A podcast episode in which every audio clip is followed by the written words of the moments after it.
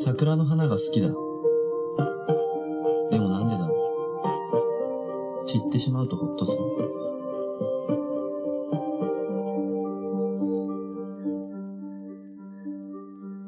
亲爱的各位同学，大家好，啊，我是你们熟悉的朋友布鲁老师。今天我为大家介绍一部电影，叫《蜂蜜与岁月草》。其实这部电影是由一部漫画改编的。这部漫画当时，啊，是在这个，啊，不管是日本还是这个国内都有非常高的人气。后来被这个啊电影化。呃，电影，嗯，是日本在二零零六年的时候，哦，进行真人版的这个播放的。啊，除此之后，二零零八年日本又拍了十一集的这个电视剧。在二零零八年的同时，台湾版又引进了这个《蜂蜜四叶草》的这个，啊，这个版权。所以这部片，嗯，其实对于这个喜欢漫画的这个同学会非常非常的熟悉。它也这个具有极高的这个人气。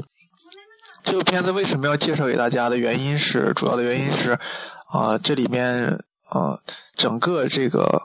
故事是围绕着一群艺术家和建筑师啊来展开的。其中的女主角，啊，是这个。一个天才艺术家，还有一个其中的男男二号都是天才艺术家，而男一号呢是一个普通的建筑系普通的建筑系一年级的学生，然后，男三号是建筑系五年级的学生。啊，他们都是在东京东京来这个这个东京的某个院校，但是我们还不知道具体它的背景是到底是哪个院校。所以这部片子可以说，我们可以说是非常具有这个针对性的。针对于我们建筑系的学生来说，它非常有这个意思，因为我们感觉在看这部片子的同时，感觉像我们上学的五年发生的故事一样啊。整个故事展开是从这个他们刚刚入学来展开的。嗯，虽然说这个故事。哦，在设定当中，整个的、整个的它的这个漫画是非常长的，一共分了上下两季，一共有两个季，大概有四十四十多集啊。但是电影呢，却只是截取它的一部分啊。这个电影刚开始是啊，主人男主人公第一次与女主人公这个相见，这个女主人公是一个非常小的小孩，但是拥有着极高的美术天分啊。这里面呢，这个男主角作为一个日本日本年轻的建筑系的学生，我们可以从整个电影里可以看到一些非常有画面感的一些地方，比如说这个他们在啊，这个男主角在遇到这个女主角之前啊，这种非常强的这个艺术感。比如说，男二号森田是一个天才艺术家，嗯，桀骜不驯，在大学已经念了七年还没有毕业，到处到处在世界游走，所以这个啊，森田是在这里面是啊非常有人气的这个男主角。啊，男一号说起来说，对我们来说，其实男一号的这个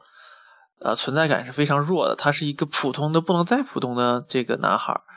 所以这个，在这部戏里面，它的作用，呃，其实是一个非常具有过渡性的一个作用。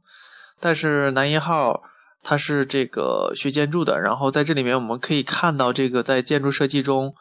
有非常多的描写，描写他在做这个古建的修复，这是他最拿手的这个最拿手的一个部分，古建修复的这个部分。然后我们也能看到非常熟悉的一些场景，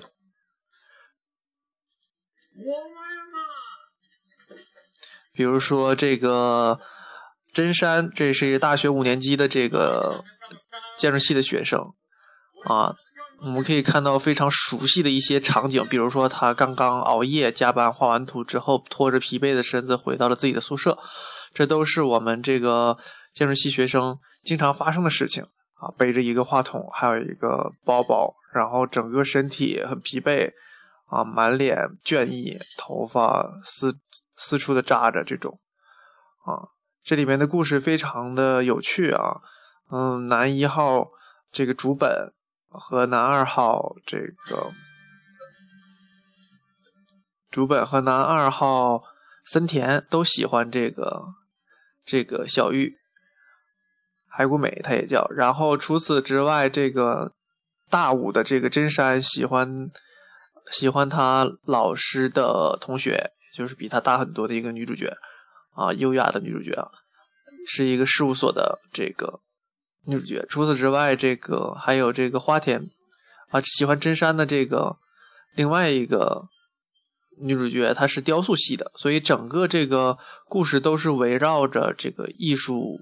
系的几几个学生来进行来进行发展的。那我们可以看到，在这部电影里充满了艺术气息，所以这部片子非常吸引我我个人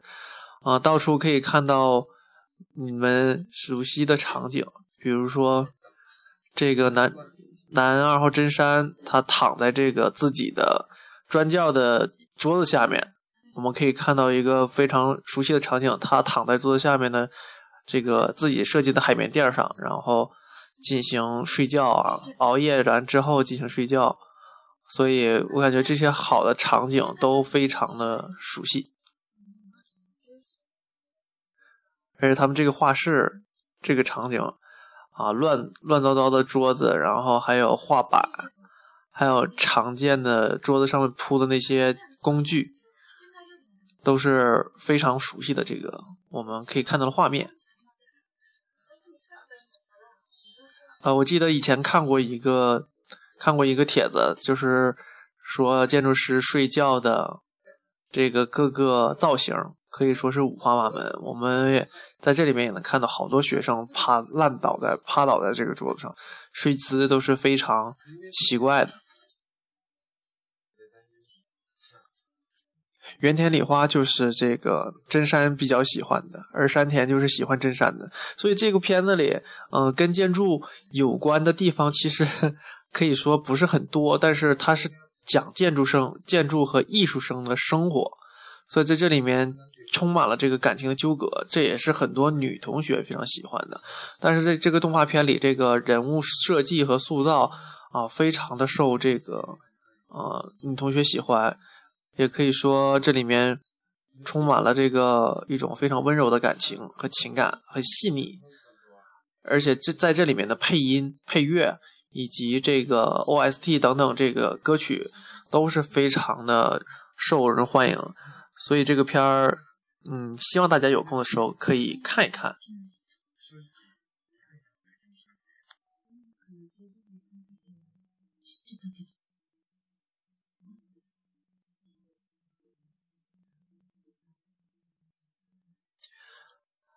男二号森田充充满了这个非常强的这个艺术天赋，但这个强力的艺术天赋也造就了他的一些隔阂，就是。天才总是被一些凡人排挤，啊，这都是我们看到的一些内容。其中这里面还有一一个场景，就是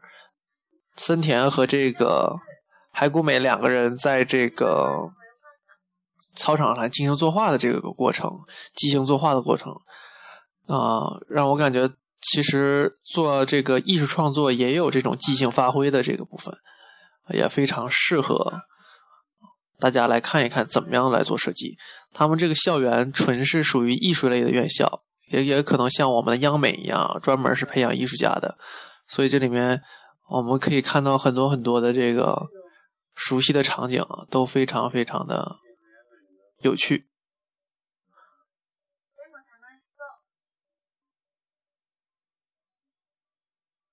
在这里，这个我们可以看到一个呃常见的一个场景，就是男主角以男一号这个主本骑着自行车进行寻找自我的这个旅程。这是这部片子第一季漫画里面的一个场景。他因为这个毕业设计而感到非常的无助，青春充满了困惑，然后开始这个一个漫无回头的这个青春之旅的寻找。嗯，其实这个非常适合这个喜欢台湾的同学啊看，因为台湾人，因为台湾岛嘛，这个呃是一个环岛环岛旅行是一个成人礼，可以说对于这个台湾的同学来说，所以很多人在他们成年或者在毕业之前或者大大学时期会进行一个环岛旅行骑行。啊然后我们的这个故事的主人公朱本也是在一个机缘巧合的情况下进行了这个进行了这个骑行。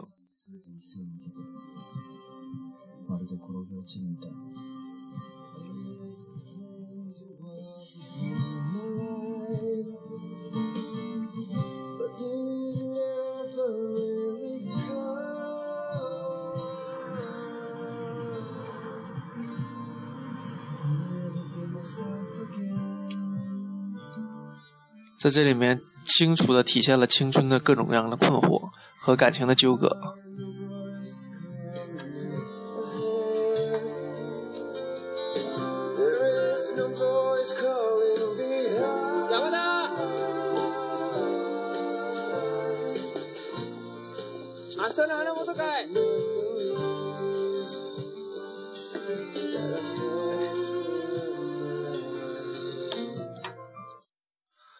在一天，这个男主角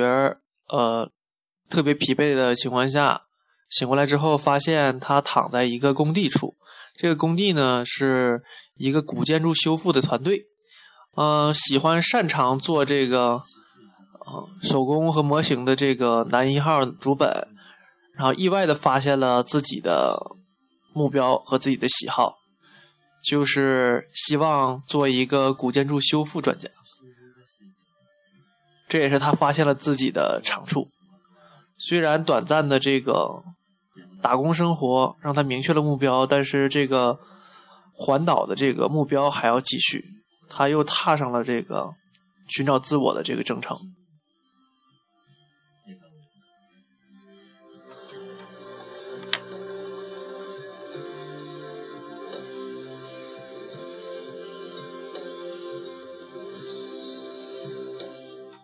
随后，他到达了日本的最北端，也看到了自己青春的目标，终于找到了自我。哦，我觉得作为一个年轻人来说，嗯，虽然我年轻的时候啊没有像大家一样那么疯狂，但是我觉得寻找自我的一条青春之路，一场一场属于自己的旅行，是一个非常必要也非常美妙的故事。希望大家也可以有这样一场这个。非常漂亮的一场青春之旅，找到自己的人生目标，这也是我觉得这部片子里给我们的一些启示。嗯，在这个寻找青春之路之后呢，竹本获得了这个古建筑修复团队的这个邀请，在他毕业之后啊，可以。来到这个建筑事务所进行工作，他终于找到了一份属于自己的工作。